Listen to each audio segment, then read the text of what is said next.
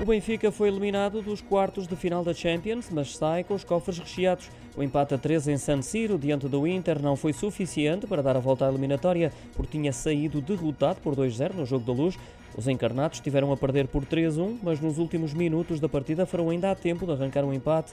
Marcaram António Silva e Musa, já depois de Horsnes ter feito 1-1 no primeiro tempo. Do ponto de vista desportivo, este desfecho acaba por ser desolador, porque na luz alimentavam a esperança de chegar ainda mais longe.